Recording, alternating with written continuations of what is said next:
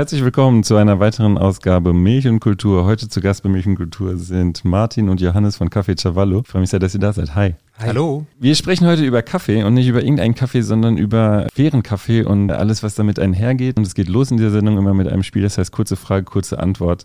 Ihr könnt euch vielleicht mal gerade mit Blicken äh, einigen, wer immer anfängt. Ähm, erste Frage, meine liebste Art zu reisen ist? Äh, mit dem Zug. Diesen Song habe ich zuletzt gehört. Ein Denkmal denkt von Bodo Wartke. Das sagt Johannes. Martin schaut Martin, noch nach. Martin sagt Badfish von Sub ähm, Milch ist für mich. Milch ist für mich schwierig, da ich laktoseintolerant bin. Äh, bevorzuge den Mix aus Kokos und Hafer. Milch ist für mich ähm, ja ein sehr interessanter Rohstoff, wenn er richtig hergestellt ist. Das letzte Mal im Theater war ich, weiß noch in welchem Stück, während Johannes überlegt. Äh, Im Coney Island zu einem Stück, äh, da ging es darum, dass die Rechten, dass die Rechten die äh, Gewerkschaften äh, unterwandern. Ähm, bei mir ist auf jeden Fall schon länger her. Ich kann mich jetzt in den letzten Vierteljahren nicht dran erinnern und daher auch nicht, welches Stück es war. Das nächste Konzert, auf das ich gehen möchte, wird, äh, wird sein.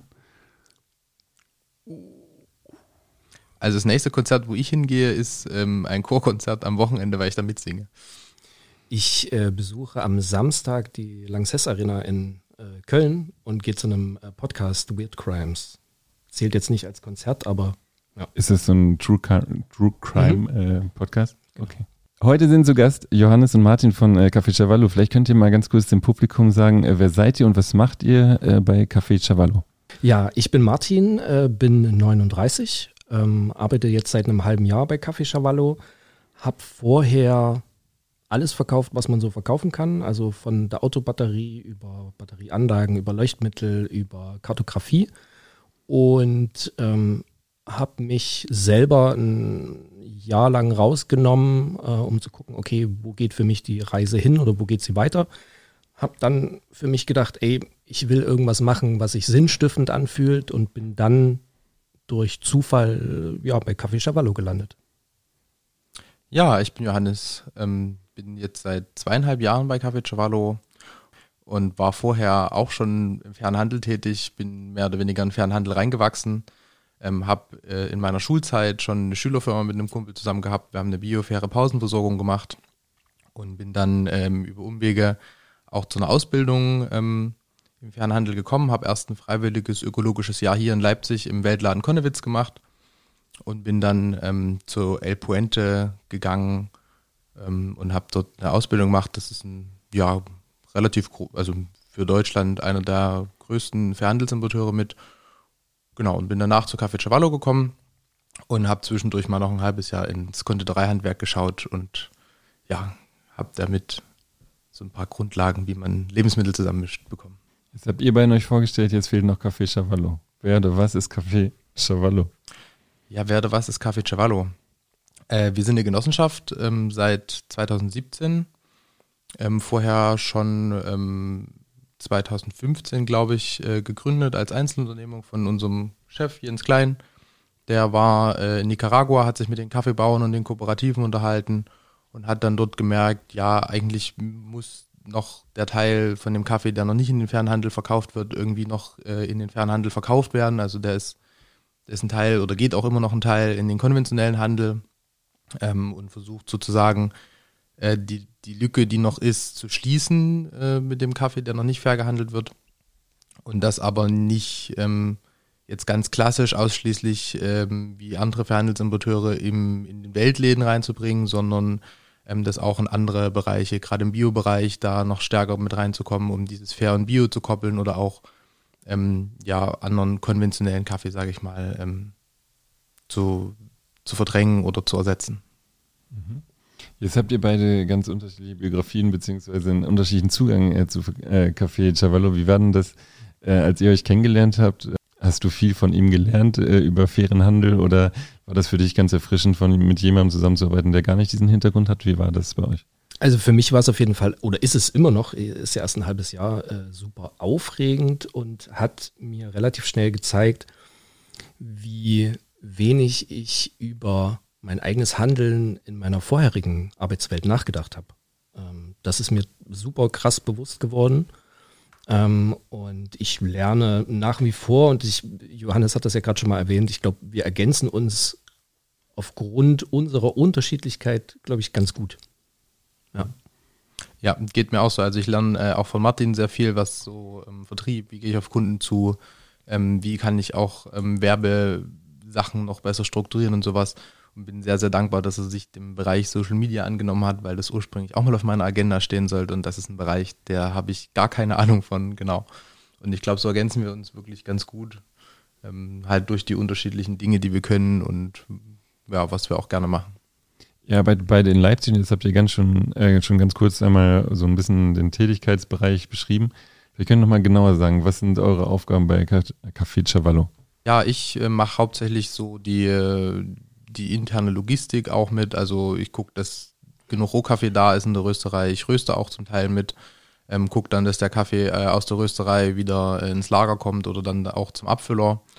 Ähm, habe die Lagerbestände im Blick, dass wir im besten Fall äh, nicht leer laufen ähm, und mache äh, den, ja, den Kundenservice, Bestelleingabe, alles, was sonst noch irgendwie anfällt ähm, und ich machen kann. Genau. Genau. Und bei mir ist es der Vertrieb, die Akquise äh, von Neukunden, ähm, der komplette Außen, die, die, komplette Außendarstellung, also Social Media, ob das dann Instagram ist oder YouTube. Ähm, wir sind jetzt relativ frisch dran, den Webshop auf Links zu drehen. Also auch da äh, Texte schreiben, äh, SEO-Optimierung. Ähm, also ich entwickle mich, glaube ich, auch zu so einem Mädchen für alles. Ja, ich glaube, das ist bei uns äh, unumgänglich. Wir sind ein relativ kleines Team. Ja. Da äh, ist man in vielen Bereichen äh, gefordert und macht auch Spaß. Wie sieht euer Team aus? Also wie viel seid ihr im Moment und wie hat sich das entwickelt? Ja, wie hat sich das entwickelt? Also wie schon gesagt, als Einzelunternehmung von, von Jens Klein, ähm, der da angefangen hat, äh, die ersten Tonnen zu importieren. Irgendwann gemerkt hat, okay, als Einzelkämpfer komme ich hier nicht weiter, die Genossenschaft gegründet hat. Und dann, ich weiß nicht, wann äh, Anna, also meine Vorgängerin, ähm, mit ins Team kam. Also es hat sich dann so langsam entwickelt. Ähm, meistens auf so, äh, also nicht gleich volle Stellen. Also auch ich bin nicht mit 40 Stunden angestellt, sondern mit weniger. Ähm, und so ist halt eher das Ansinnen, ein größeres Team zu haben, um auch einen Austausch zu kommen und nicht jetzt mit zwei Personen voll zu arbeiten, sondern eher mit, ähm, ich glaube, sechs Leute mhm. insgesamt auf zweieinhalb Stellen, so ungefähr ähm, sind wir und dann ergänzt sich das ganz gut. Es gibt ja Kaffee äh, en masse, es gibt äh, Kaffee überall. Man kann äh, Kaffee in jedem Supermarkt kaufen äh, mit verschiedensten Marken oder verschiedenste Marken von Kaffee äh, zu sehr erschwinglichen Preisen. Wofür brauchst du äh, Café Chavallo noch? Das ist eine gute Frage. Ja. Beziehungsweise damit verbunden, was ist eure Motivation bei Café Chavallo zu arbeiten? Mm, also meine Motivation ist die, dass ich äh, festgestellt habe, ich musste dafür 39 Jahre alt werden, dass ähm, ich in meinem vorherigen Leben zwar auch immer geschaut habe, okay, ist, wo kommt das her, was ich konsumiere? Also ist das Bio, ist das fair? Dann war es das aber auch. So, und inhaltlich sich mit Themen äh, zu beschäftigen, ähm, jetzt gerade bei uns, was, was den Kaffee angeht, mitzubekommen, wie man den ProduzentInnen die Möglichkeit geben kann, eigentlich auf Augenhöhe zu agieren, ist einfach eine richtig tolle äh, Erfahrung, die ich gerade mache. Also für mich ist das halt total flashig, bei der, bei der äh, Hauptversammlung mitzukriegen, dass ich dann ähm, ja, Nicaragua mit zuschaltet per, per Zoom-Call und die einfach Stimmrecht haben, was normal sein sollte. Ähm, das fühlt sich einfach richtig gut an, ein Produkt zu verkaufen und zu wissen, das, was da dahinter steckt, ist halt nicht, okay, wir machen geiles Marketing und äh, machen Fat Cash, sondern es geht halt wirklich darum, die Bauern und Bäuerinnen vor Ort zu stärken und jedem, der in irgendeiner Form partizipiert bei uns, einfach ein faires Auskommen zu, zu gewährleisten. Und das fühlt sich für mich super gut an. Ja, geht mir äh, auch so. Also genau. Äh, ich habe ja das Glück, dass ich im Fernhandel eine bezahlte Stelle habe. Das ist leider äh, keine Selbstverständlichkeit, auch in Deutschland. Das läuft ganz viel über Ehrenamt und so weiter. Ähm, und finde auch das, was, was Café Chavallo macht, gerade dass es eine Genossenschaft ist, dass die äh, Bauern aus Nicaragua, beziehungsweise die zwei Kooperativen, mit denen wir zusammenarbeiten, dass die selber auch Genossenschaftsmitglied bei uns hier in Leipzig in der Genossenschaft sind und damit das Stimmrecht mitbekommen und der enge Austausch auch gerade mit den zwei Kooperativen. Ähm, äh, ja, finde ich sehr, sehr interessant und natürlich auch ähm, meine Motivation ist, den Fernhandel an sich ähm, weiter nach vorne zu bringen und auch in neue Bereiche und, zu bringen und den halt ähm, ja, weiter mitzugestalten. Was läuft denn schief im Kaffeegeschäft? Äh, wenn ich, wenn ich starten darf, für mich Klar, ist es ähm, ein System, also wenn man jetzt wirklich nur den Kaffee betrachtet, ist es einfach ein ausbeuterisches System für, in dem Fall ja wahrscheinlich eher gegen den Bauern oder gegen die Bäuerin, ähm, weil wenn du 250 Gramm für 2, 3 Euro kaufen kannst im, im, im Supermarkt, dann bleibt für den Bauern oder die Bäuerin einfach nichts hängen. So, und dann wird es schwierig mit Essen auf dem Tisch und wenn du das dann weiterspinnst, wie, wie, wie sollen die sich in irgendeiner Form weiterentwickeln können? Dass du ein richtiges Steinhaus hast, dass du eine richtige Küche hast, also so Dinge, die für uns irgendwie völlig normal sind.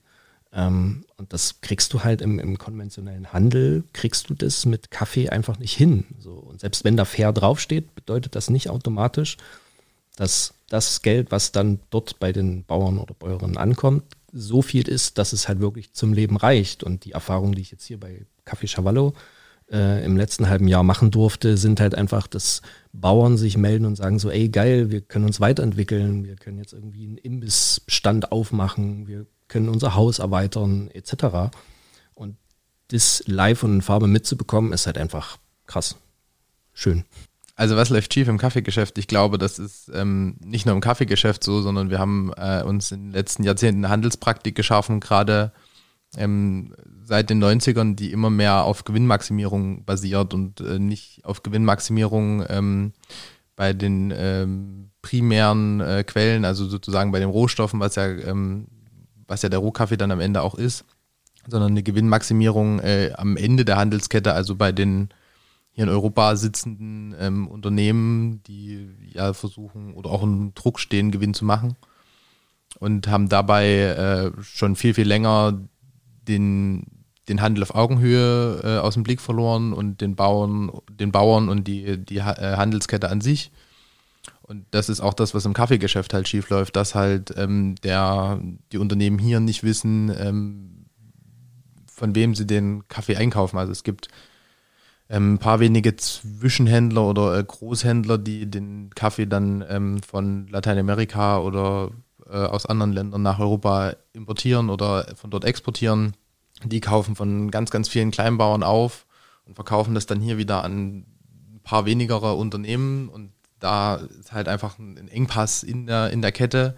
Die Kette ist zum Teil zu, zu, zu klein oder hat zu viele Glieder, die dann dran irgendwie noch was mitverdienen wollen, weil jedes Unternehmen, was da halt noch mit dazwischen hängt, will natürlich ein Stückchen vom Kuchen abhaben, was natürlich auch vollkommen in Ordnung ist, bis zu einem gewissen Punkt, um die Mitarbeiter halt bezahlen zu können.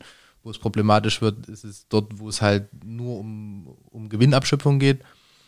Und ähm, was wir bei Café Cavallo oder im Fernhandel äh, generell machen, ist halt zu versuchen, die Handelsbeziehungen so direkt wie möglich zu machen, die Leute dahinter ähm, auch kennenzulernen, zu gucken, dass äh, alle an, äh, entlang der Handelskette ein vernünftiges Einkommen und Auskommen haben. Ähm, und damit beschäftigt sich ja der faire Handel schon seit 50 Jahren. Äh, wir haben ja voriges Jahr, glaube ich, äh, so oder vor zwei Jahren das 50-jährige Jubiläum der ersten äh, Verhandelsbewegungen gefeiert und dieses Jahr das 50-jährige Jubiläum des ersten Weltladens in Deutschland.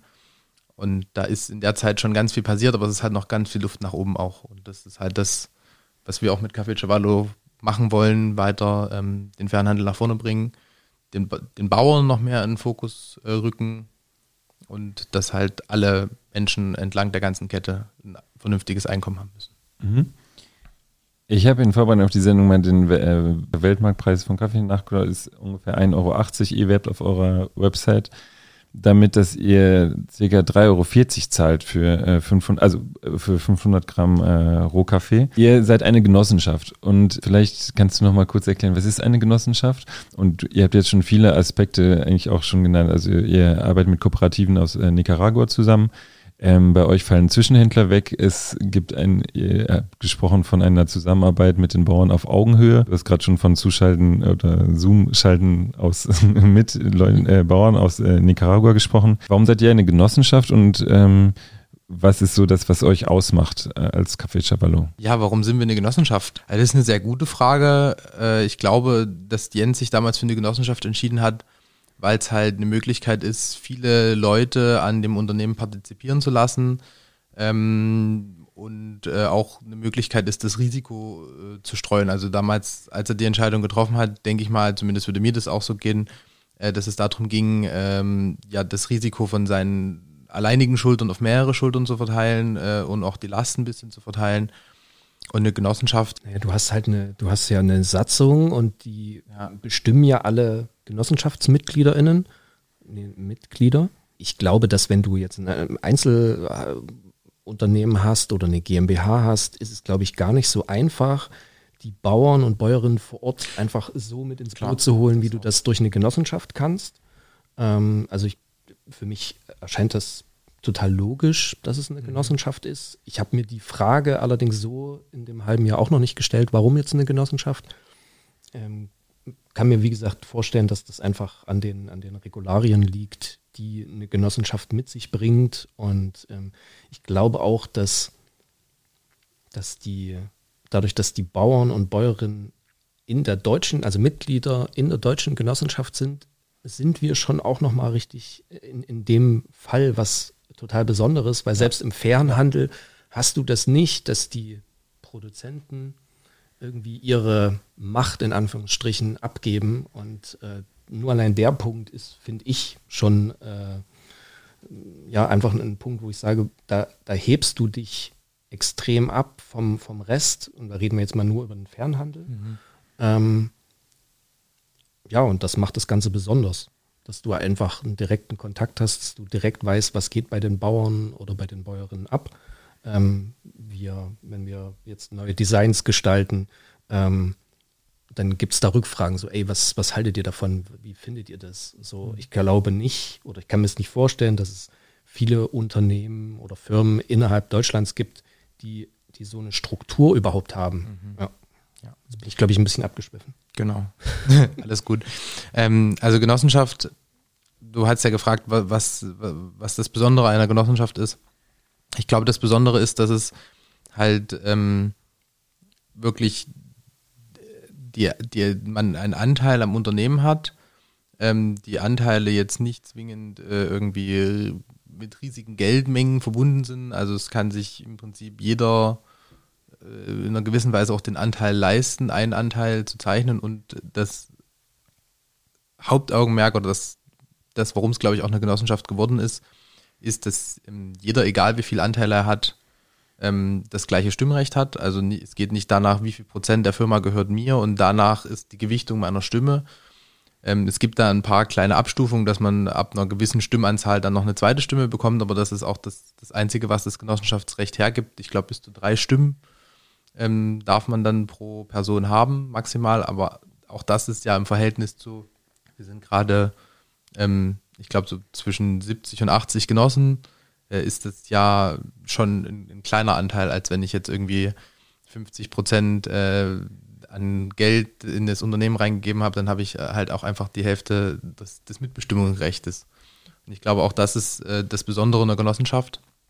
Und dadurch hat halt die Stimme äh, der, der Kooperativen, die Mitglied sind, ähm, die haben das gleiche Stimmrecht wie jeder andere Genosse und das ist halt das Schöne an der Geschichte. Jetzt hast du eben schon mal so ein bisschen den Weg des Kaffees vielleicht von Großhändlern oder wie ein, wie ein äh, Kaffee in den Supermarkt kommt äh, skizziert. Wie ist denn der Weg eures Kaffees? Könnt ihr das mal nachzeichnen? Äh, beziehungsweise wie kommt der Kaffee zu mir? Auf unterschiedlichen Wegen. Sorry. Ähm, auf unterschiedlichen Wegen. Also äh, es gibt den den konventionellen Weg mit dem Containerschiff, äh, leider Gottes. Ähm, aber es gibt natürlich auch das, äh, das Besondere, den, den Segelcafé und der kommt tatsächlich mit einem äh, über 100 Jahre alten Frachtsegler, der aufgearbeitet wurde und wieder fit gemacht wurde, ähm, tatsächlich dann aus Südamerika äh, zu uns. Braucht natürlich ein Stück weit länger. Ähm, schmeckt dadurch natürlich wesentlich besser. Ähm, genau, also diese zwei Transportwege hast du. Du hast einmal den, den konventionellen Weg und einmal den Weg mit dem Segelschiff. Genau. Ja, wenn man, wenn man das jetzt noch ein bisschen ins Detail gehen möchte, also dann ist es einfach so, dass wir sagen, wie viel Tonnen Kaffee wir uns dieses Jahr, ähm, ich sag mal, leisten können, weil wollen äh, ist natürlich immer mehr, aber es hat natürlich auch damit zu tun, was können wir absetzen äh, in dem prognostizierten Zeitraum. Und dann, ähm, ja, macht es, also macht Jens mit dem Kooperativen die Verträge. Ähm, dort steht dann drin, wie viel Tonnen wir, wir abnehmen. Und dann wird das entweder äh, in Container gepackt, beziehungsweise wird eigentlich nicht immer in Container gepackt. Ähm, und geht dann erstmal von Nicaragua meistens nach Costa Rica oder Honduras, je nachdem von wo aus jetzt das Schiff dann abfährt und ähm, geht dann dort äh, aufs Containerschiff drauf oder der Container wird aufgemacht und halt auf den Segelfrachter verladen, weil dort passen keine Container drauf. Das ist ein Stückgutschiff, dort werden wirklich die 69 Kilo Säcke noch per Hand äh, draufgeworfen. Ja, dann geht es erstmal über den Atlantik wieder zu uns rüber und ja, die Aventur kommt meistens, also so heißt das Segelfrachtschiff, genau. Kommt meistens in Hamburg an, dann wird das dort entladen. Richtiges Event auch. Richtiges ich, ne? Event auch, der, genau. Der, der Entladung. Ähm, der Container kommt dann immer ganz drauf an, wo der, wo das Schiff äh, dann ankommt. Also manchmal wird er noch irgendwie in den Niederlanden nochmal umgeladen auf ein anderes Schiff, was ihn dann nach Hamburg bringt. Äh, der meiste Kaffee geht in Hamburg dann erstmal ins Zolllager, dort wird er ähm, verzollt, bleibt zum Teil auch dort liegen und geht dann ähm, ja für die Sachen, die wir in Leipzig rösten, zu uns hier nach Leipzig. Und ähm, wir haben ein paar Sachen, wo wir mit einer Lohnrösterei zusammenarbeiten, ähm, weil die halt einfach ganz andere Kapazitäten hat als das, was wir hier rösten. Und dann geht es zu dem Lohnröster, wird dann geröstet, ähm, verpackt, kommt dann zu uns, wenn es zum Lohnröster kommt, oder wenn der Kaffee zu uns hier nach Leipzig kommt, geht er dann in die Rösterei. Von dort geht der geröstete Kaffee zum äh, christlichen Sozialwerk äh, hier äh, in, an der Prager Straße hier in Leipzig. Die, mit denen arbeiten wir schon lange zusammen, die packen den dann für uns ab und dann geht er ins Lager. Ja, und von dort aus ähm, zum Kunden, je nachdem, ob noch über ähm, ein Einzelhandelsunternehmen oder direkt. Genau. Wenn du sprichst von Lohnrösterei, was meinst du einmal eine größere Rösterei? Genau, also das ist eine, das ist eine Rösterei, ähm, die schon seit vielen Jahrzehnten auch im Fernhandel tätig sind, wo verschiedene Verhandelsakteure auch rösten lassen. Ähm, und die haben ähm, große Röster, die sie sich mal angeschafft haben, mit denen sie die gleichen oder fast äh, die gleichen Profile fahren können, wie man mit einem kleinen Trommelröster, wie wir ihn hier in Leipzig äh, haben, machen kann. Also man schmeckt da ganz, ganz minimale Unterschiede. Und die packen dort einfach in eine Trommel das rein, was wir hier am Tag machen. Mhm. Und das sind so für überregionale Sachen, ähm, die lassen wir dann dort machen. Jetzt habt ihr gesagt, es gibt äh, Kaffee, der kommt auf konventionellem Wege, auf Containerschiffen hierhin, äh, dann die Aventur, die als Segelfrachtschiff ja. äh, den Kaffee bringt nach Hamburg. Ähm, wie entscheidet sich denn bei euch, ähm, welcher, wie viel Kaffee wo landet, also wo verkauft wird? Ja, also das entscheidet tatsächlich äh, der Kunde zu einem sehr großen Teil. Ähm, klar machen wir bestimmte Prognosen, wie viel Rohkaffee wir überhaupt einkaufen, was wir, wir versuchen, so gut es geht, irgendwie einzuschätzen. Ähm, was wir im nächsten Jahr verkaufen können, wie, wie die Lage ist, wie kauffreudig auch die Kunden sind. Ähm, das klappt mal besser, mal schlechter. Ähm, ja, hat einfach auch den Hintergrund, dass durch Rohkaffee natürlich auch immer Kapital gebunden wird, was an anderer Stelle dann vielleicht wieder gerade in dem Moment besser gebraucht werden könnte. Ja, und dann liegt der Rohkaffee einmal da und dann kann man den relativ, ähm, so wie der Kunde ihn abruft, auch rösten. Also so fast vier Wochen ungefähr braucht man, wenn, vom Rohkaffee, der hier nach Leipzig kommt, bis er dann fertig ist. Okay, das heißt, das hieß aber, wenn jetzt, sag ich mal, die Nachfrage nach Segelkaffee so also man ist weit davon weg, nehme ich an, aber wenn die so hoch wäre, dass ähm, Großhändler also Interesse hätten, das in Supermärkten zu verkaufen, wäre das für euch was, was ähm, interessant wäre? Beziehungsweise ist das wirklich nur der Kunde, der, der da entscheidet, dass es da landet? Ähm, ja, ich glaube, es wäre auch schon für uns interessant, weil wir halt ähm, ja da immer gerne die Mengen steigern würden und sowas bahnt sich ja auch an. Also man weiß dann ungefähr schon, wenn man das einkauft, ob der oder der jetzt eventuell dann in dem Jahr noch mit aufspringt oder dann äh, das Produkt abnimmt. Und dementsprechend kann man die Mengen anpassen. Ähm, was auf jeden Fall so ist, ist, wenn der Segelkaffee alle ist, ist er alle. Mhm. Also wenn der Rohkaffee, der gesegelt wurde, ähm, alle ist, dann haben wir keinen mehr. Dann müssen wir warten, bis das Schiff wiederkommt. Da gibt es einfach nicht so viele Schiffe. Ähm, ja, und wir werden da auch keinen anderen Kaffee irgendwie in, in den Segelkaffee reinpacken. Das hatten wir ja die, die ersten Jahre, dass es halt wirklich so war, dass die Nachfrage nach dem Segelkaffee so groß war, dass der ja zwei Monate bevor das Schiff kam, wirklich ausverkauft war. Mhm. Ähm, genau. Und wenn er alle ist, ist alle. Jetzt verkauft ihr in äh, kleinen Röstereien oder ihr verkauft in, in, in Weltläden zum Beispiel. Wo gibt es noch äh, Segelkaffee zu kaufen? Äh, überall. Also äh, ob das jetzt unverpackt Läden sind, ob das Bioläden sind, ob mhm. das der klassische Einzelhandel ja, auch. ist. Ja, ähm, auch ah, okay. Äh, im, im, Im Supermarkt, also und da auch äh, nicht alle Ketten, aber ne, so die, die, die, die großen, ob das dann Rewe ist oder äh, Kaufland, da sind wir auf jeden Fall vertreten, äh, sind natürlich immer interessiert, das zu erweitern. Mhm. Ne? Ähm, aber du merkst halt auch, das war jetzt auch für mich komplett neu, hm, wie schwierig die Lage auf dem Kaffeemarkt ist. Ne? Also schon allein aufgrund der Preisgestaltung der, der, der Kaffeegeschichte ähm, wird es schwierig, wenn du dann mit, mit äh, Filialleitern oder mit Gebietsmanagern äh, sprichst, die dann sagen, hm, äh, schönes Projekt, äh, schöne Story hinter deinem Kaffee, aber preislich dreht sich bei uns Kaffee nur, wenn wir den, der sowieso schon günstig ist, dann noch ins Angebot setzen. So, und das macht es natürlich manchmal ein Stück weit schwieriger. Mhm. Ähm, aber der einfache Weg wäre ja auch langweilig. Ähm, wenn es einfach funktionieren würde. Also man merkt halt jedes Mal, wenn du dich mit Menschen unterhältst und die ein gewisses Gefühl haben für das Thema Kaffee, dass wenn, keine Ahnung, Jens einen Vortrag gehalten hat über, wo kommt der Kaffee her, was ist das Besondere bei Kaffee Chavallo, äh, und du dich dann mit Menschen austauscht, alle sagen so, boah, krass, das wusste ich so noch gar nicht, dass das überhaupt so geht, was mit dem Segelschiff oder ne, äh, den, den, den unterschiedlichen Varianten, die es da bei uns gibt, ähm, merke ich, dass, hm, wie sagt man denn, das Gefühl oder das Bewusstsein erstmal geweckt werden muss, um an so einen Punkt zu kommen, dass es für Menschen einfach normal ist, über ihr Konsumverhalten nachzudenken und auch darüber nachzudenken, was gebe ich denn aus für so einen Kaffee. Jetzt ähm, hast du gerade von Lücken schließen am Anfang gesprochen. Was kannst du das nochmal erklären, was du genau damit meinst? Ja, also es gibt ja, also die Kooperative oder die Kooperativen haben halt eine gewisse Kaffeemenge, die die Bauern pro Jahr ähm, äh, produzieren. Und ähm, die beiden Kooperativen, mit denen wir zusammenarbeiten, die arbeiten auch mit anderen Verhandelsakteuren äh, überall in der Welt zusammen, also mit ähm, ja, Vereinigten Staaten. Äh, also die, äh, die Kooperativen, mit denen wir zusammenarbeiten, die arbeiten auch mit anderen Verhandelsakteuren zusammen, sind auch schon ganz lange im Fernhandel äh, mit dabei ähm, und verkaufen halt äh, oder kaufen den Bauern den Kaffee zu einem fair, fairen Preis oder zu einem faireren Preis ab und schaffen damit halt die Möglichkeit, äh, dass die Lebensbedingungen besser werden oder äh, haben auch Fonds oder andere Unterstützungsmöglichkeiten für die Bauern ähm, und haben dann allerdings die, die Herausforderung, den ganzen Kaffee zu, also auch zu dem Preis zu verkaufen, wo sie den Bauern das abgekauft haben.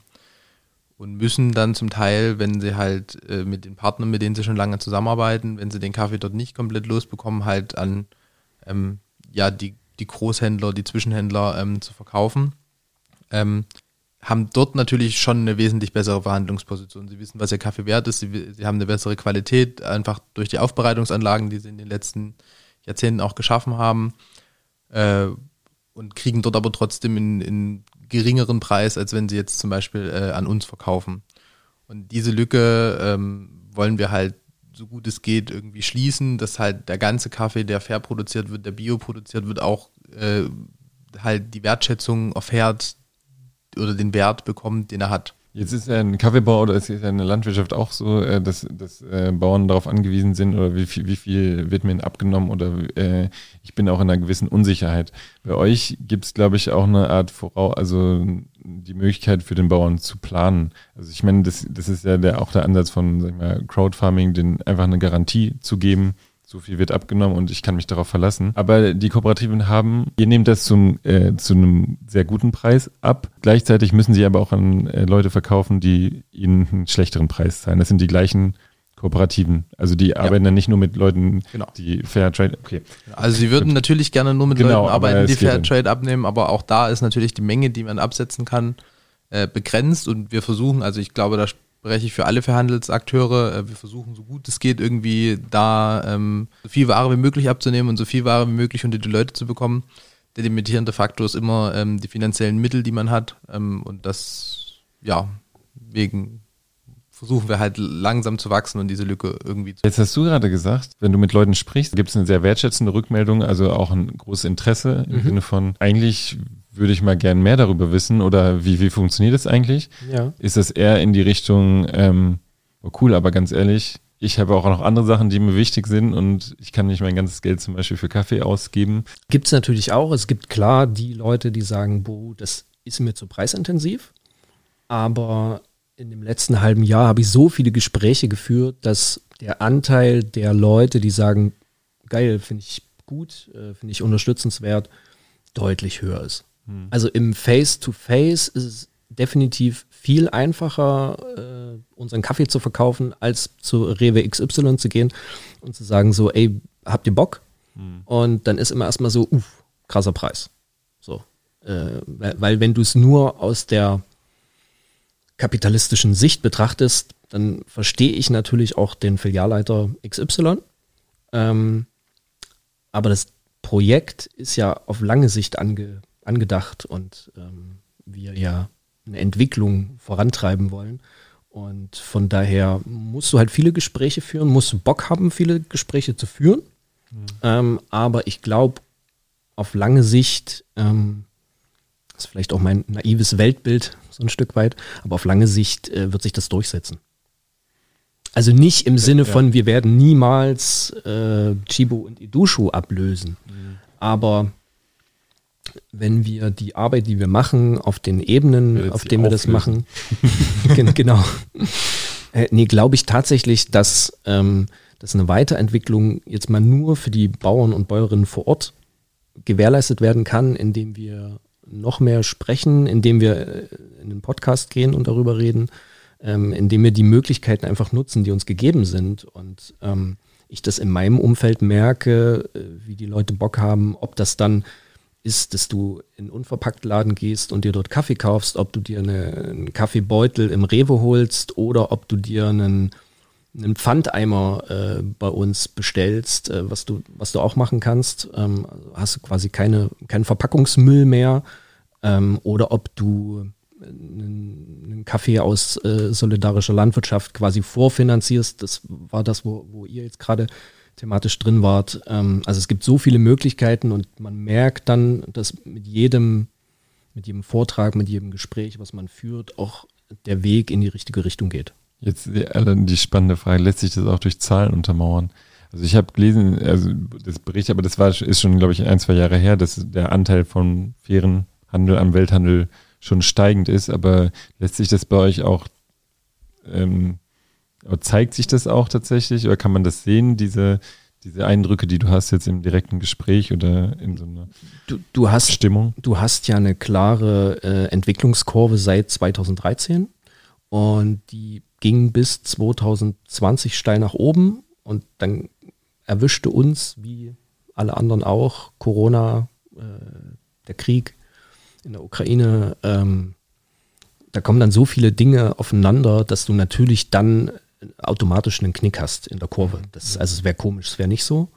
Ähm, den willst du natürlich nie haben. Also gerade wenn du irgendwie den Anspruch hast, du möchtest dich weiterentwickeln und du willst weiterhin so und so viel Tonnen dem, dem Bauern abnehmen und dann musst du dem sagen, uh, du, geht jetzt nicht, weil die Leute gerade ganz vorsichtig sind aufgrund diverser Umstände. Ähm, aber um auf deine Frage zurückzukommen, also es ist ein definitiver Trend zu erkennen. Ja. In die positive Richtung. Ist bei euch jetzt, ähm, ich könnte ich, könnte auch sagen, ich könnte auch Leuten Vorwürfe machen, sagen, Leute, wisst ihr was, eigentlich, was ihr trinkt? Oder dass man auch eine Haltung Menschen vorwerfen kann. Gleichzeitig hast du gesagt, ist es ja, ähm, ist es eigentlich ein Bedürfnis nach Aufklärung, das ihr habt. Und ähm, wenn die Aufklärung nicht durch euch kommt, sind die Leute ja nicht allein gelassen, sondern sie sind einer Werbung oder Werbung ausgesetzt. Werbung hat einfach einen großen Einfluss auf Menschen. Gibt es noch andere Wege, wo ihr, ihr sagt, da müssen, da können wir, die können wir einschlagen, um auch Menschen zu erreichen oder auch Menschen vielleicht davon so ein bisschen zu lösen? Ich sage jetzt mal, ich will jetzt gar nicht speziell Werbung nennen, aber mhm ich meine, wenn du einkaufen gehst, wird dir immer das günstigste angeboten und kauf das schnell und kauf es noch günstiger. Im großen Pack ist es noch günstiger. Und ähm, in diesem Rennen kann man ja auch schnell ins Hintertreffen so geraten. Also ihr seid ja auch vielem ausgesetzt. Absolut. Das ist äh, eine, eine schwierige Kiste. Also ich, als ich angefangen habe, wurde Instagram einfach aufgrund des Zeitmangels zum Beispiel sehr stiefmütterlich äh, behandelt. So und ich versuche da einfach eine gewisse Regelmäßigkeit reinzukriegen, weil ich weiß, dass wenn du Social Media Kanal regelmäßig bespielst, äh, dann tauchst du eher irgendwo auf, wirst du eher irgendwo vorgeschlagen. Ähm, also so diese Mechanismen dessen, was man irgendwie gelernt hat oder was man in der freien Marktwirtschaft quasi anwenden kann, äh, wenden wir an ähm, und sind aber auch offen für Neues, also ne, wie jetzt in einem, in einem, Podcast zu sitzen, ähm, probieren uns ganz, ganz viel aus äh, mit Eventabenden in einem Café oder in einer Volkshochschule. Ähm, ich glaube, es funktioniert nur über den, über den eigenen Antrieb, dass du immer wieder sagst, so, ey, lass das mal probieren, lass das mal probieren. Mm. Ich komme aus dem, aus dem Hardcore-Kapitalismus, würde ich sagen. Also bei uns war es früher Standard, einfach Geld auszugeben, für, um, um Werbung zu schalten. Ähm, und da ist dann ne, auch so eine moralische Frage, wie, wie möchtest du selber auftreten nach außen? Möchtest du sagen, ey, wir sind irgendwie total cool, weil wir das mit dem Segelschiff äh, machen? Ähm, oder möchtest du eher äh, Understatement fahren. Das ist halt eine schwierige Debatte, wo ich mit Jens auch oder auch mit Johannes ähm, immer wieder im Austausch bin. Auf der einen Seite willst und musst du verkaufen und auf der anderen Seite willst du dich aber auch nicht prostituieren, ähm, wie das alle anderen machen. Und da einen gesunden Mittelweg zu finden, ist gar nicht so einfach. Würde ich sagen. Ja, da gebe ich dir vollkommen recht. Also ich finde, ich finde es total interessant, so dieses ganze Themengebiet Werbung, Marketing und so weiter. Bild mich da ähm, auch gerade weiter und versuche halt diese ganzen ähm,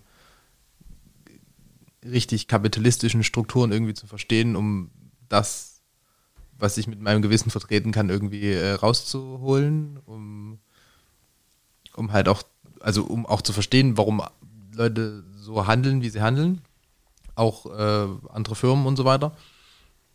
Äh, und finde aber das oder denke, dass wir ähm, ja mit diesem kapitalistischen System auf Dauer nicht großartig weiterkommen. Und das ist ja auch das große Problem des Fernhandels, dass wir eigentlich im Herzen alle ähm, nicht diese kapitalistische Schiene fahren wollen, aber halt genau in diesem System agieren müssen. Und, und uns mit ähm, Leuten, äh, Mitbewerbern, äh, Konkurrenten im, im, äh, im, konventionellen Handel ähm, beschäftigen müssen, die halt das aus dem FF beherrschen. Und ähm, genau, deswegen finde ich das immer eine sehr interessante Blickweise von dir, auch weil du das halt zum Teil schon mal so miterlebt hast. Weil und das zum Teil äh, fehlt, so in den klassischen Verhandelsstrukturen, da wirklich mal Leute zu haben, die, die das, die das kennen, was da draußen passiert. Und äh, wissen, mit welchen Waffen dort gekämpft wird und vielleicht seine eigenen Strategien daran anzupassen. Jetzt ist ja ein Weg das Gespräch mit dem Individuum, also mit dem Gegenüber und dem zu, einfach den einzuladen und dem zu sagen, probier mal aus, so wie ihr ausprobiert. Ähm, ich sag mal, in ganz vielen anderen Debatten gibt es ja auch in der Politik immer das äh, an den Einzelnen appellieren, ne? Äh, spart Energie, äh, spart äh, oder heizt weniger zum Beispiel, aber es gibt ja gleichzeitig auch die Möglichkeit, Strukturen zu verändern. Und ähm, bei euch, also ich war im, im letzten Sommer in, in, Dänemark und auf der Fähre gab es äh, fair, ge, fair gehandelten Kaffee und ich war sehr erstaunt und ähm, habe mich, äh, war letztens, bin Bahn gefahren und habe gedacht, äh, oder und es gibt da immer noch, glaube ich, es ist kein fair gehandelter Kaffee in der Bahn, in der Deutschen Bahn, die, die Kaffee anbietet. Äh, wie kommt man dahin? Also was ist, sind da oder was sind da Wege dahin, dass man das ähm, salonfähig macht? Oder was ist vielleicht auch, äh, gibt es in anderen Ländern äh, für Strukturen, die solche Sachen begünstigen, die wir in Deutschland nicht haben oder die das auch vielleicht behindern?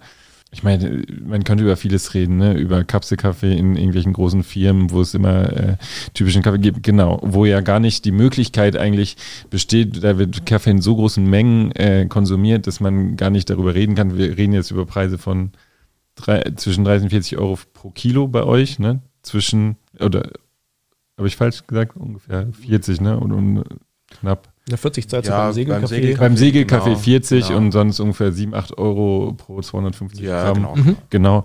Und ähm, dass er einfach wesentlich günstiger in, in äh, Einzelhandelsfilialen äh, zu, zu kaufen ist. Wie kommt man dahin, also diesen Weg ähm, zu auch, auch Strukturen zu erreichen, die, die oder ja, wie sagt man, skalierbar sind oder die, die äh, so, ja, einen großen Effekt haben könnten. Gute, gute Frage. Auch da sind wir dran. Äh, ob das dann äh, Firmen sind, die, keine Ahnung, 100, 200, äh, 1000, 2000 Mitarbeiter haben, äh, wie du schon sagst, die trinken ja auch Kaffee und je nach äh, Firma ist es natürlich unterschiedlich. Äh, stellt die Firma das so, damit sich die Truppenmoral hochhalten lässt? Ähm, oder wie ist es mit der Deutschen Bahn? Also, Deutsche Bahn habe ich tatsächlich jetzt noch nicht angefragt. Sollte ich jetzt vielleicht mal tun. Aber ich will jetzt gar nichts Falsches sagen. Nein, Also ich hatte nur Also- Sonntag, ich hatte den Eindruck, es war kein fair irgendwie Kaffee. Und der Preis, ich denke, für, da können wir fast einen fair gehandelten Kaffee für, also für knapp 4 Euro. Aber gut. Ja. Also ich, ich weiß, dass die Deutsche Bahn vor ein paar Jahren ähm, Fernkaffee eingeführt hat von einer äh, großen deutschen, äh, von einem großen deutschen Kaffeeunternehmen, die nicht nur fair gehandelten Kaffee machen, sondern ja. die auch vorher schon äh, bei denen mit dabei waren. Allerdings, jetzt kommt die Ausnahmeregelung, habe ich auch gesehen, dass sie auf Neufahrzeugen, also auf, die haben bestimmte Fahrzeuge eingeführt, auf bestimmte Linien, wo kein klassisches Bordrestaurant drin ist, wo irgendwie so ähm, ja, Kaffeepulver mit heißem Wasser aufgegossen wird. Und das ist kein fairer Kaffee. IC, wahrscheinlich. Genau, ja, das genau, war, der- dann der war ich in so einem, genau. Deswegen Genau, gut, dass du das ist- differenzierst nochmal. Ja. Kein deutsche Bahn-Bashing. Also, falls jemand äh, bei der Deutschen Bahn zuhört, wir Ich wären schon. bereit, denke sofort schon. Kaffee zu liefern. Für alle Züge. Ich- Natürlich auch jedes andere Eisenbahnverkehrsunternehmen. Ich bin da offen.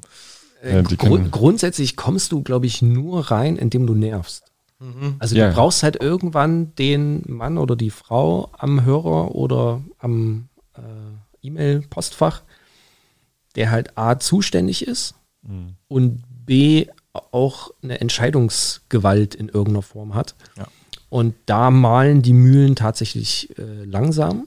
Aber das ist natürlich auch, ne, wenn du jetzt davon ausgehst, du hast irgendwie eine komplette Abteilung, die sich darum kümmert. So, dann kannst du ja ganz anders Attacke machen als bei uns, wo quasi Johannes und ich für den Vertrieb roundabout zuständig sind und äh, der Tag hat ja nur 24 Stunden.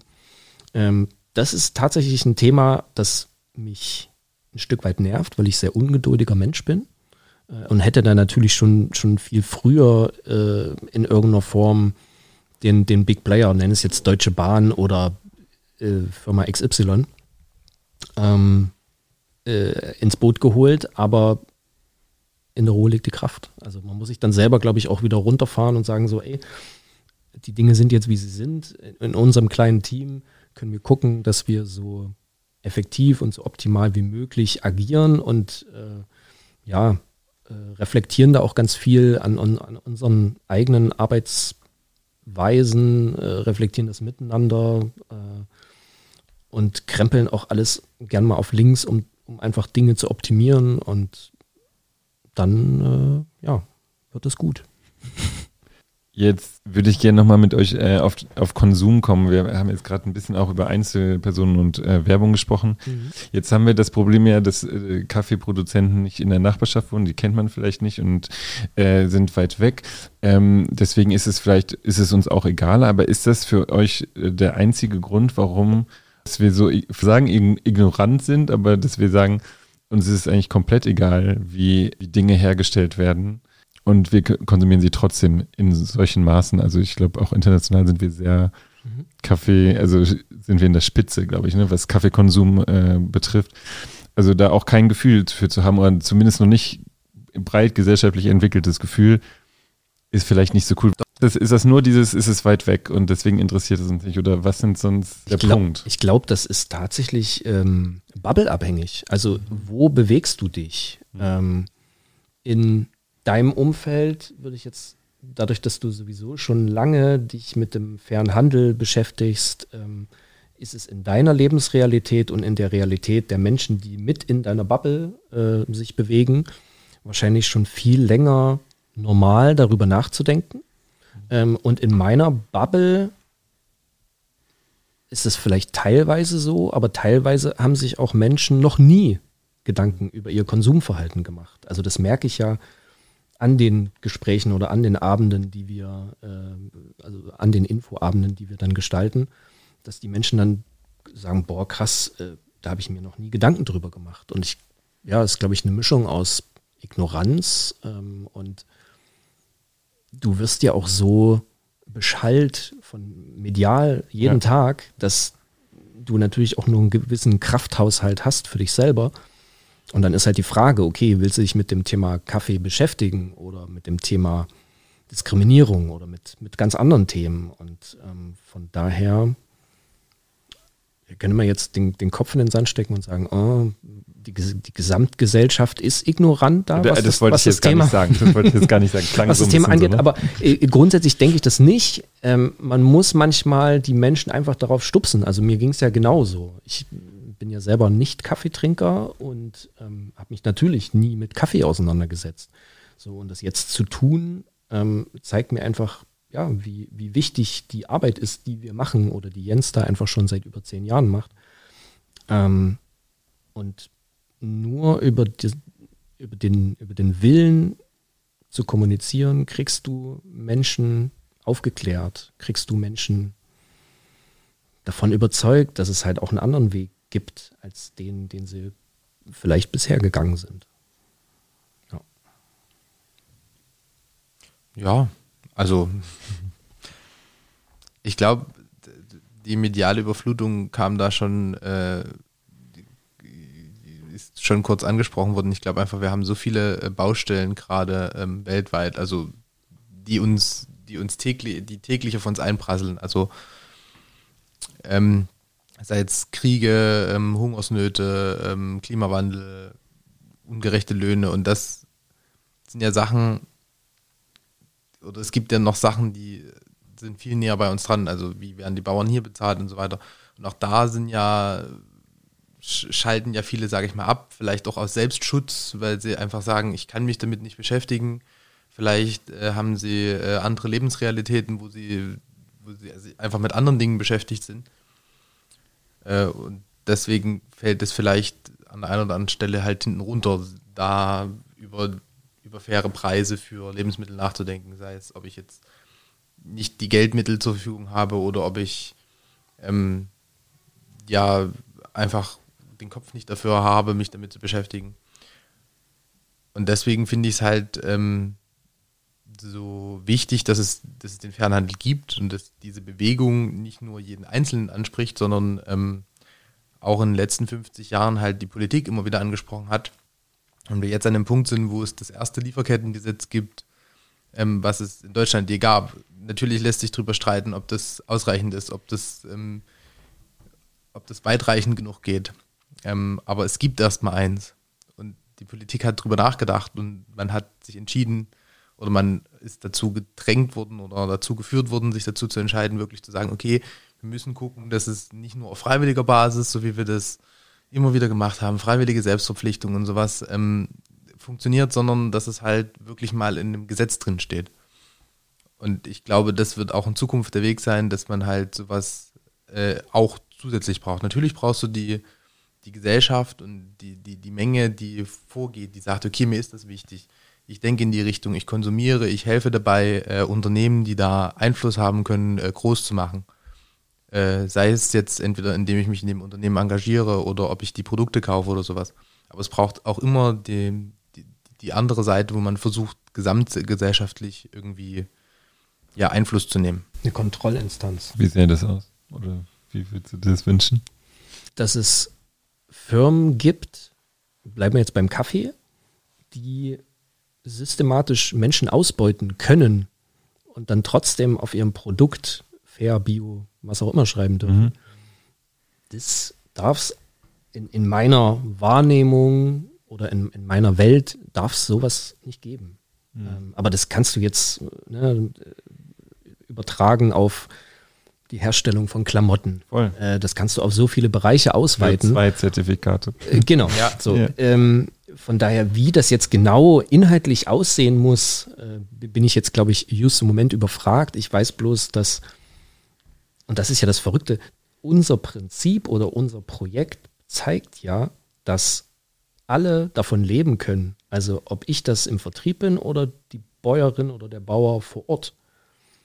Also warum sollte das nicht in irgendeiner Form freie Marktwirtschaft, ja, aber warum sollte das nicht irgendwie äh, reguliert werden?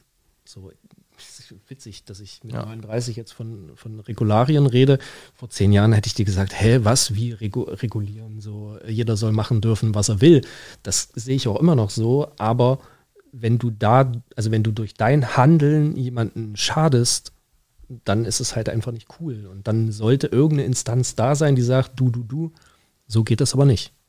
Ich glaube schon, weil, weil du gemeint hast, so gerade ähm, Firmen, dass die fair draufschreiben, aber nicht fair drin ist. Ich glaube schon, dass es da sehr strenge Regularien halt durch die, oder ich weiß, dass es da sehr strenge Regularien durch die einzelnen Zertifizierer gibt. Natürlich muss man bei jedem Siegel, was irgendwie draufsteht, dahinter gucken, okay, von wem kommt es, wer zertifiziert es und äh, haben die zwei Unternehmen, dass der, der das draufdruckt und der, der ähm, das vergibt, ist das irgendwie, stehen die sich sehr, sehr nah oder ähm, gibt es da schon einen kritischen Austausch?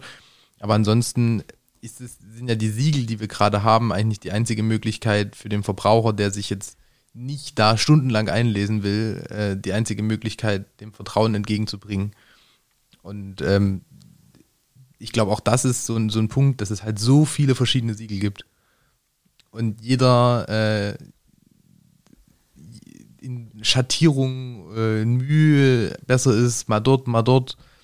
Ähm, und so die Verbraucher zum Teil auch aufgeben und sagen, okay, ja. äh, wir sind völlig überfordert. Wir sind völlig überfordert, genau. Wenn ich, wenn ich einen Siegelkatalog habe über 30 Seiten, wo ähm, das Siegel immer mit fünf Sätzen beschrieben wird, dann ist es einfach zu viel.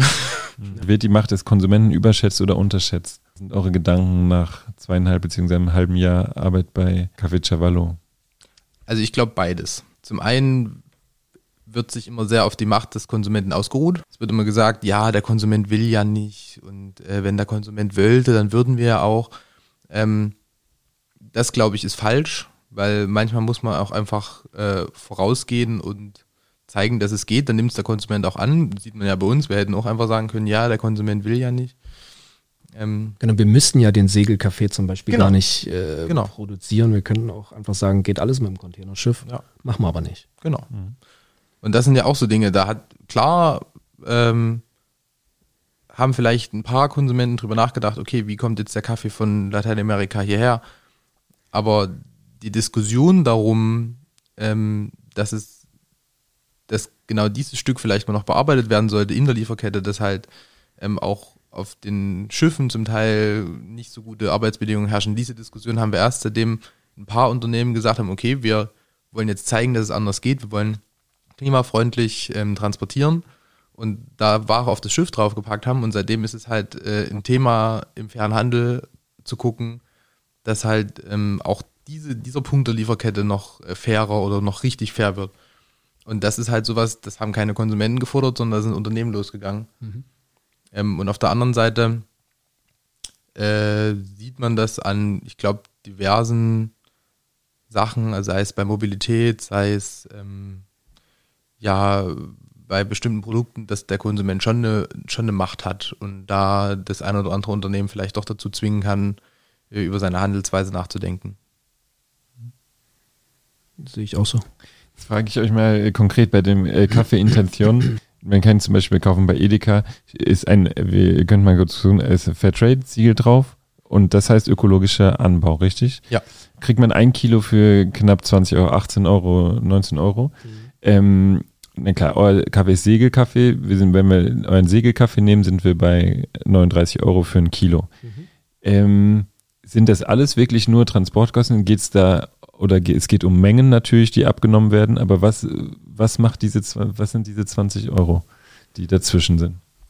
Ja, das liegt ja auch so ein Stück weit immer daran, ähm, vergleichst du jetzt diesen Kaffee, den du da gerade aufgerufen hast, mit ähm, einem Standardkaffee oder vergleichst du den mit einem, keine Ahnung, bei uns jetzt zum Beispiel den, den Honey-Kaffee, so, der eine ganz besondere, also auf mehreren Ebenen besonders ist, weil er von einer reinen Frauenkooperative angebaut wird, die wir supporten, ähm, die quasi das komplett selbstverwaltet machen, das eine ganz andere Kaffeeart ist, weil das Fruchtfleisch an der Bohne bleibt. Dadurch kriegt der Kaffee eine gewisse Süße. Ähm, und von daher ist, glaube ich, schwierig, die, die Kaffees miteinander zu vergleichen. Okay? Ähm, was sagst du? Ja, ich würde es trotzdem mal probieren. Ja, mach mal. Also, ja, mach genau. Man, gut, man, könnte, man ja. könnte ihn ja auch äh, versuchen, jetzt nicht vielleicht sofort mit dem Segelkaffee zu vergleichen, sondern Mhm. mit, ich sag mal jetzt. Einem, den ihr auch verkauft. Auch dem einen, den wir auch verkaufen, der auch mit dem äh, Containerschiff gekommen ist. Den wir jetzt vielleicht nicht in der Manufakturröstung hier in Leipzig haben, sondern ähm, ja, den, der bei dem Lohnröster dann äh, halt produziert wird. 25 Euro, glaube ich. 25 Euro. So Pi mal Daumen jetzt äh, kurz über den Daumen gepeilt. Äh, das Kilo. Mhm. Ähm, auch, wo waren wir da jetzt? Ja, 6, 7 Euro mehr.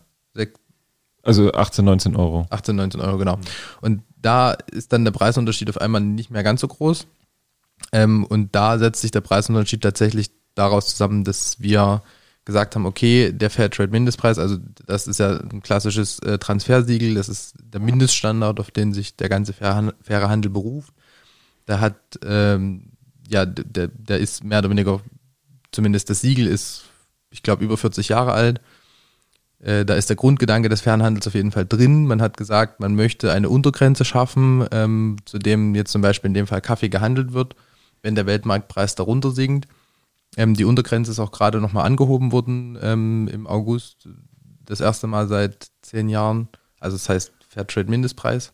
Also wenn man sich jetzt vorstellt, man hat, sagen wir mal, einen Weltpreis von 1,80 Euro, 1,70 Euro, dann sagt der fair, äh, faire Handel, es gibt immer 2,60 Euro zum Beispiel für Genau, den genau. Also Kilo ich, Kaffee. Ich glaube, der Mindestpreis oh, mich ganz stark in den Nesseln setzt. Wir äh, legen uns nicht fest. Genau, wir legen uns jetzt mal nicht fest. Deutlich die- über dem Weltmarktpreis. Genau.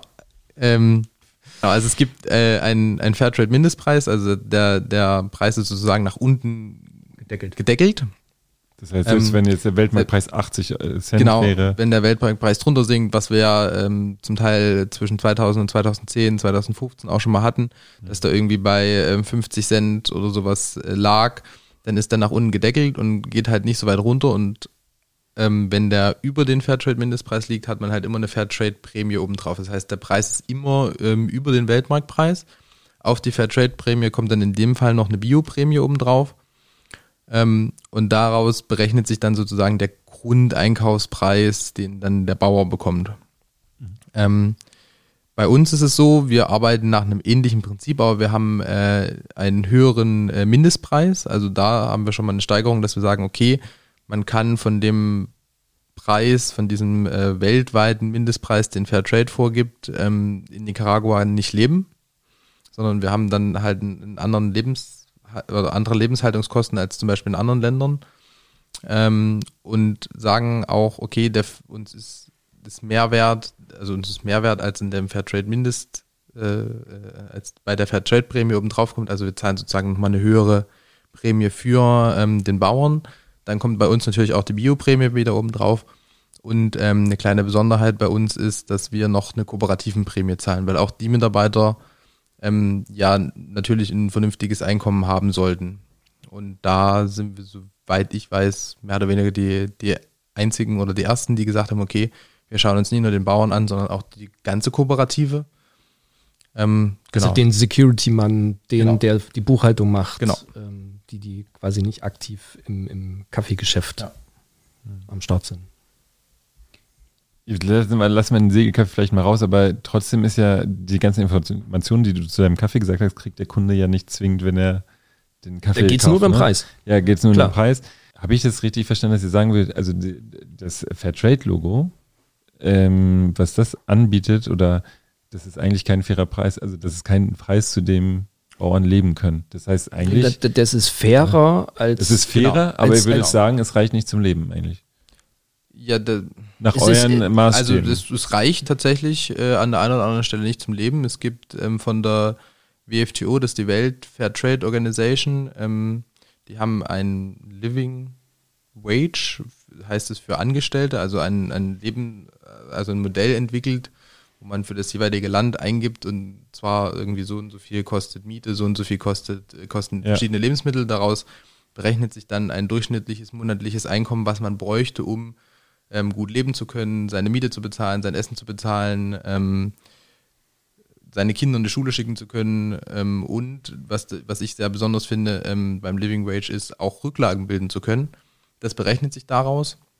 Ähm, spielt jetzt für uns der Living Wage an sich nicht so die große Rolle, weil wir ja keine Mitarbeiter an sich dort bei den Kaffeebauern haben, sondern da geht es eher um den Living Income. Das ist im Prinzip eine, eine, sehr, sehr ähnliche Rechnung, aber für, ich sag mal, äh, ich glaube auf Deutsch am besten gesagt, so selbstständige ähm, Leute, also so Bauern und selbstständige Handwerker und sowas.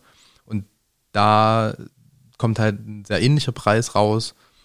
Ähm, und da ist tatsächlich der Fairtrade-Preis zum Teil, je nachdem, wie halt gerade der Weltmarkt ist, weil er halt schon diesen Weltmarktschwankungen ja unterlegen ist, ähm, ab und zu durchaus drunter. Also die können natürlich besser davon leben, sie können auch ein bisschen sorgenfreier davon leben, als wenn sie jetzt keinen fair oder keinen äh, transfergesiegelten Kaffee äh, verkaufen könnten.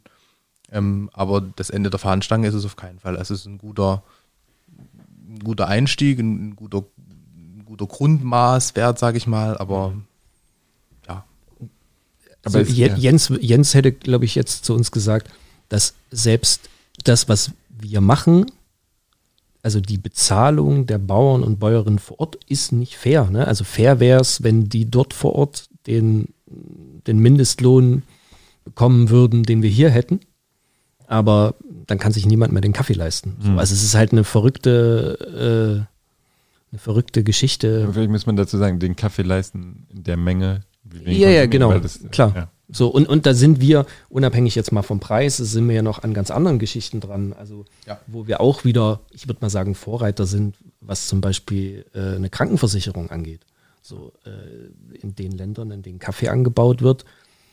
Ich weiß nicht, wie hoch die, äh, die Quote ist von, von Menschen, die auf dem Acker stehen und, und harte, schwere Arbeit leisten und tatsächlich die Möglichkeit bekommen, über einen Sozialfonds äh, krankenversichert zu sein. So, das ist halt auch ein, ein Punkt, den wir haben jetzt so viele Punkte angesprochen, die kannst du halt leider Gottes nicht alle auf so eine Kaffeepackung pressen, mhm. weil du dann als Kunde ja völlig äh, overload bist. Ne? Aber du, vorhin mal ja die Frage so, okay, ich sehe den preislichen Unterschied mhm. zwischen dem Kaffee, den du jetzt gerade hier online rausgesucht hast und unserem. Ja, genau.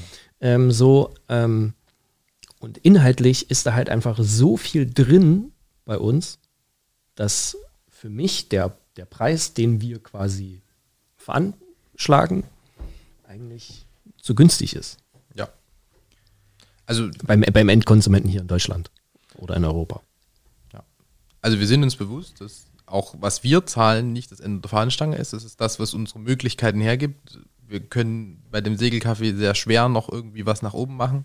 Und natürlich kommen immer noch andere Kosten mit rein, die dann nicht in Nicaragua entstehen, sondern natürlich dann durch den Transport, durch die Weiterverarbeitung und so weiter. Ähm, das haben wir zum einen versucht über den klassischen Weg mit ähm, Kaffee, den wir zum Teil in Nicaragua rösten lassen, dass halt von der Wertschöpfung noch mehr dort bleibt und damit auch mehr Geld in Nicaragua bleibt. Ähm, und auf der anderen Seite ähm, haben wir uns überlegt, gibt es andere Modelle zu diesem Weltmarktpreisabhängigen ähm, Bezahlstrukturen, weil auch so wie wir unseren klassischen Kaffee bezahlen, ähm, hängt er vom Weltmarktpreis ab.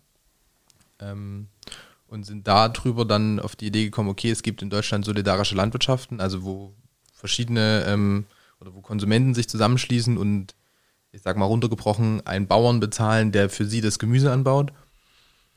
Haben uns das angeguckt, wie das funktioniert und überlegt, ob man das äh, auch über den Atlantik hinbekommen würde. Ähm, Jens hat dann ganz viel mit den Bauern drüber gesprochen. Äh, die, dieses Prinzip bisher noch gar nicht kannten, aber das sehr interessant fanden und äh, haben sozusagen die erste solidarische Landwirtschaft über den Atlantik hinweg gegründet und sind damit jetzt im dritten oder im vierten Jahr. Irgendwie so. genau, irgendwie Thema sowas. Folge. Ja, ja, genau. Ja. Ähm, und haben und probieren da halt eine alternative Handelsstruktur, wo wir sagen, okay, wir haben nicht äh, den Weltmarktpreis als Maß, sondern halt wirklich diesen Living in Income als Maß, äh, was der Bauer braucht. Also der Bauer hat, oder wir haben dann den Auftrag gegeben oder gesagt, okay, wenn wir das zusammen mit euch machen wollen, dann müsst ihr uns mal eine Rechnung geben, was braucht ihr zum Leben? Also wie, wie sind eure Betriebskosten und so weiter. Und das war natürlich eine, eine ganz neue Situation für die Bauern, weil sie das erste Mal in ihrem Leben über Generationen kalkulieren mussten, was brauche ich überhaupt zum Kaffee anbauen? Nicht einfach, ich baue jetzt Kaffee an und gucke irgendwie, dass, dass ich am Ende meine Kosten decken kann, ähm, wenn ich den Kaffee abgegeben habe, sondern was sind meine Kosten, was brauche ich zum Leben und was brauche ich auch nach diesem Living Income dann noch, ähm, damit es, damit es funktioniert, damit ich Rücklagen bilden kann. Und das probieren wir jetzt tatsächlich aus mit 15 ähm, Bauernfamilien, vermarkten den als Wir-Kaffee. Und ähm, da kann man dann als Konsument in Deutschland einen Ernteanteil zeichnen, so wie man das bei einer klassischen Sol Solavi auch macht. Mhm. Und ähm, finanziert sozusagen den Kaffee vor. Also man gibt das Geld äh, ein Jahr vorher garantiert und bekommt dann den gewisse Abnahme, genau garantiert ja. eine gewisse Abnahmemenge. Ja, und das finde ich auch ein sehr interessantes Projekt, um das halt mal zu gucken, wie das funktioniert. Ähm, und da ist tatsächlich auch die Rückmeldung aus Nicaragua sehr positiv. Also die Familien, die das jetzt mitmachen, ähm, sagen, okay, wir haben das erste Mal in irgendeiner Art und Weise eine Planbarkeit. Wir können Investitionen planen. Wir können in einer gewissen Weise ähm, unsere Zukunft ähm, planen und können nicht immer nur auf Sicht fahren, ähm, wie wir das vorher gemacht haben, natürlich war da der, fair, der, der faire Handel oder der klassische Fairhandelspreis schon eine, schon eine Stufe, dass sie halt da schon mal eine bessere Planbarkeit gekriegt haben, aber jetzt haben sie halt wirklich eine Sicherheit. Sie wissen, was sie in einem halben Jahr an Geld haben. Mhm. Ähm, und auf der anderen Seite ist es natürlich auch so, dass das, hat auch Jens erzählt, das ist nichts für alle Bauern. Also es gibt auch Bauern, die sagen, geh mir bloß weg damit. Das, ist, das Modell, so wie das gerade ist, ist genau das Richtige für mich. Also das, das, das passt so für mich. Und deswegen werden wir immer, ähm, wenn die Solavie in Zukunft weiter funktioniert, hoffentlich auch größer wird, ähm, werden wir immer diese zwei Modelle in irgendeiner Art und Weise haben. Würdet ihr das gut finden, wenn es neben dem Fairtrade-Siegel, vielleicht kann man es mit anderen Lebensmitteln vergleichen, wo es ja auch Stufen gibt, also wie fair ist das oder wie, wie gut ist das bei Fleisch oder so, dass es eine Art Bio-Plus-Siegel gibt. Weil man könnte ja aus, aus geschäftlicher Sicht, könnte man ja von bei euch sagen, eigentlich seid ihr doof. Also äh, ihr zahlt mehr, als ihr eigentlich müsstet, um die Siegel zu haben und die Leute gucken auf den Preis, gucken vielleicht auf das Siegel. Mehr Informationen zu eurem Produkt. Das Ganze, was dahinter steckt, das, was ihr auf eurer Website natürlich äh, promotet und äh, nach außen äh, oder versucht nach außen zu tragen, mhm. dass das sichtbar ist und ein Kunde sich entscheiden kann zwischen einem äh, Kaffee mit Fairtrade-Siegel für 20 Euro, in, in, dann eurem Kaffee äh, aber mit einem Bio, sagen wir Bio Plus oder ich weiß, ich kann so wie ein Soli-Preis oder ich weiß nicht, mhm. wie man das bezeichnet, wäre sowas erstrebenswert für euch. Du meinst wie so eine Art, äh, diesen, wie heißt das, Nutri-Score? Ja, also genau, dieses, ne, ich, ich das ist jetzt nicht das Richtige, genau, genau. aber in, im Sinne von fair, genau, dass man sagt, ähm, das reicht zum, das würde wäre wahrscheinlich schlecht für, für dieses Fairtrade-Siegel, weil man äh. auch mehr darüber reden würde, was, was bedeutet das eigentlich, aber wäre das was, was für euch gut wäre? Also der, mein erster Impuls sagt mir, dass, also wenn ich mir das jetzt vorstelle, du hast so eine ne, A bis D, E Kategorisierung irgendwie, dann könnte ich mir das tatsächlich gut vorstellen, aber ich, ich glaube, du führst wieder ein, ein, ein neues Prinzip ein und die, die quasi ausbeuten und trotzdem nach außen den Schein wahren wollen, finden dann trotzdem eine Möglichkeit, äh, um dort äh, bei A, B oder C zu landen. Ähm, und solange der gesamtgesellschaftlich gesprochen, der Konsument quasi wirklich ausschließlich auf den Preis guckt, ähm, weiß ich nicht, ob das dann wirklich was hilft. Aber es würde äh, eine, eine, bessere Sichtbarkeit ja, also geben. das wäre vielleicht der einzige Grund, warum er sagt, ich zahle 25 Euro statt 20 Euro, weil ich sage, ich zahle da ein bisschen mehr für die. Genau, also es, im, da schlagen immer zwei Herzen in meiner Brust. Zum einen, um Gottes Willen, nicht noch ein Siegel. Ähm, Und zum anderen ähm, wäre es sicher interessant, also es gibt so ein Siegel tatsächlich schon, das Ja. heißt ähm, Planet Score, haben äh, vor kurzem im Bio-Bereich äh, in Frankreich äh, ist das eingeführt worden. Und ähm, es gibt auch eine, eine Lobby im Bio-Bereich, die das versuchen nach Deutschland zu bringen. Ist aber Was hier halt noch gar nicht Ist bekannt. hier noch, also nicht für Leute, die sich nicht großartig damit beschäftigen. Also es ist in der Fachpresse schon mal äh, vorgekommen, ähm, dass davon berichtet wurde. Es gibt es auch als deutsche Übersetzung schon mal irgendwo, habe ich das schon mal gesehen, aber noch nicht großartig auf Produkten.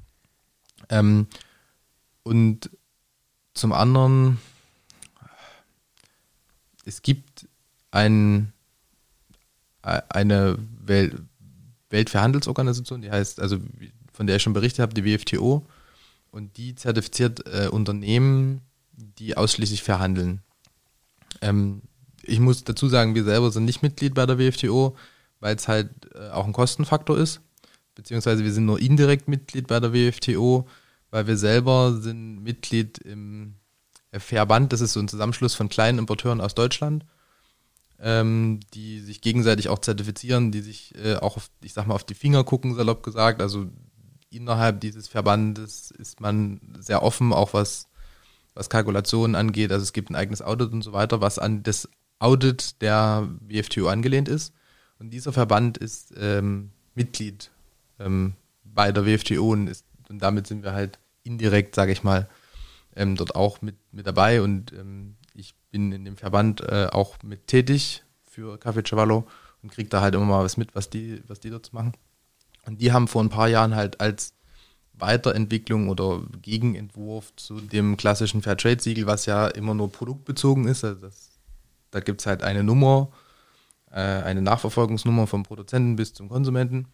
Ähm, und die haben halt den Gegenentwurf gemacht, das ganze Unternehmen zu zertifizieren. Und da kommt dann, gibt es so ein garantiert Fairtrade-Label und da wird halt sichergestellt, dass das ganze Unternehmen nach Verhandelsstandards arbeitet, na, auch in Deutschland ähm, Mindestlöhne zahlt oder darüber und so weiter. Ähm, genau. Auf jeden Fall mal äh, informieren auch äh, zum, also, äh, zum Plan Score und äh, über die Organisation, über die du gerade gesprochen hast. Zum Schluss möchte ich euch noch äh, mal die Frage stellen, äh, was wünscht ihr euch für die Zukunft? Also wenn ihr euch jetzt weiter in dem bei Café Chavallo seht, ähm, was würdet ihr euch wünschen? Ich habe gerade, ich will jetzt keine äh, Gegensätze aufmachen, aber ich habe gerade gedacht, so, würdet ihr euch einen Weltmarkt von 4 Euro für Kaffee wünschen? Würd, seht ihr Segelkaffee in den Werbeprospekten bei Aldi? Ich, Ähm, oder ich will jetzt gar nicht jetzt so, aber äh, was, was wäre was, was ihr euch wünschen würdet für die Entwicklung? ich glaube, ich würde mir wünschen, dass Menschen, und ich fand es gerade so spannend, was du gesagt hast, mit dem, hä, seid ihr nicht doof, dass ihr so viel bezahlt? Sehr ne? provokant. Ne? Nein, nein, nein, ja, ich, ich, ich habe das schon verstanden. Sicht, aus, ja. Aus, aus rein wirtschaftlicher Ja, Sicht genau. denkt man das. Ich erkläre das, was bei uns passiert, meinen Eltern, und die sagen, hä, da bleibt doch weniger für euch. So. Das muss in die Köpfe. Ja. So, dass den Weg, den wir bis jetzt bestritten haben, egal äh, was wir verkauft haben, ähm, der geht halt so nicht weiter. Also es gibt halt kein unendliches Wachstum und es, äh, die, die Welt hat halt nur die Ressourcen, die sie uns zur Verfügung stellen kann. Und ich glaube, ich würde mir wünschen für die Zukunft, dass wir alle ein bisschen mh, mehr unser Handeln reflektieren, mehr schauen, so, okay, was mache ich, warum mache ich das, was ich da mache. Ähm, und dann, glaube ich, kommen die Effekte, die daraus entstehen, automatisch. So, dass man darüber nachdenkt, ey, wie konsumiere ich eigentlich Kaffee? Ne? Trinke ich zwei Liter oder zwei Tassen oder trinke ich nur eine Tasse am Tag? Wenn ich nur eine Tasse am Tag trinke, dann ist es das Mehr, was ich dann vielleicht für einen wirklich fairen Kaffee bezahle, überschaubar. Ich habe aber eine bessere Qualität. Ich habe äh, auch für mein eigenes Gewissen, äh, ich weiß, ey, die, die Bauern und die Bäuerinnen dort werden auf einem Level bezahlt, wo es denen im Verhältnis zu ganz, ganz vielen anderen Menschen, die halt Kaffee anbauen, einfach wesentlich besser geht und die einfach mehr Möglichkeiten haben, sich selbst weiterzuentwickeln. Und ja, ich glaube einfach, dass wir für die Zukunft einfach ein bisschen mehr Fingers, mehr Feingefühl, mehr Fingerspitzengefühl, mehr Empathie brauchen für die Themen, die uns umgeben. Punkt. Wie ist es bei dir, Johannes? Ja, ich wünsche mir natürlich, dass wir ähm, weiter gu gut Kaffee absetzen können und äh, ich sag mal unseren Marktanteil äh, steigern können und damit aber nicht ähm, andere Verhandelsakteure verdrängen, sondern äh, ich sag mal konventionellen Kaffee verdrängen. Und dann wünsche ich mir natürlich auch, dass ähm, es ein Umdenken gibt, weiter ein Umdenken gibt, vielleicht schneller ein Umdenken gibt. Wir haben einfach an vielen Stellen nicht mehr so viel Zeit. Ähm, und dass vor allen Dingen äh, alle Kosten im Produkt sichtbar werden. Also das ist ja auch noch so ein Punkt, dass halt viele Kosten im, im konventionellen Bereich einfach zu Lasten von anderen gehen. Also entweder dann zu den Lasten der Produzenten oder zum Lasten von uns alle, von uns Steuerzahlern. Ähm, und das ist, glaube ich, ein wichtiger Punkt, weil dann unser Produkt gar nicht mehr so, so teuer, also so, so preisintensiv, sage ich mal, ähm, aussieht, weil da sind halt einfach schon alle Kosten drin. Wir haben ja, mhm. Alle Kosten, die irgendwie entstehen, bis zum, bis zu den ähm, CO2-Emissionen, die entstehen, irgendwo mit eingepreist. Ja. Und das vielleicht auch Entscheidungsträger, ob es jetzt äh, irgendwo äh, in großen Unternehmen, ähm, ob es in der Politik ist, ob es in äh, den kirchlichen Bereichen ist, dass sie ähm, merken, okay, fairer Handel geht es auch um Bewahrung der Schöpfung. Also das, das ist einfach, mhm. das ist, wenn wir weiterleben wollen, geht es eigentlich nur mit, mit Bio und Fair, weil ansonsten wird es die Erde weitergeben, aber uns Menschen wahrscheinlich nicht. Ganz herzlichen Dank für eure Zeit, dass ihr heute da wart bei und Kultur. Äh, danke für die Einblicke in eure Arbeit, in eure ähm, Kritik, in eure Vision und in euer Handeln. Und äh, du hast einen Auftrag, äh, IC, äh, der Deutschen Bahn, musst du, äh, wenn man, genau, äh, möge die Deutsche Bahn uns verzeihen und ähm, ganz herzlichen Dank, dass ihr dabei wart. ähm, alles Gute für euch. Danke. Ja, danke, danke, dass wir da sein durften. Ja, vielen Dank.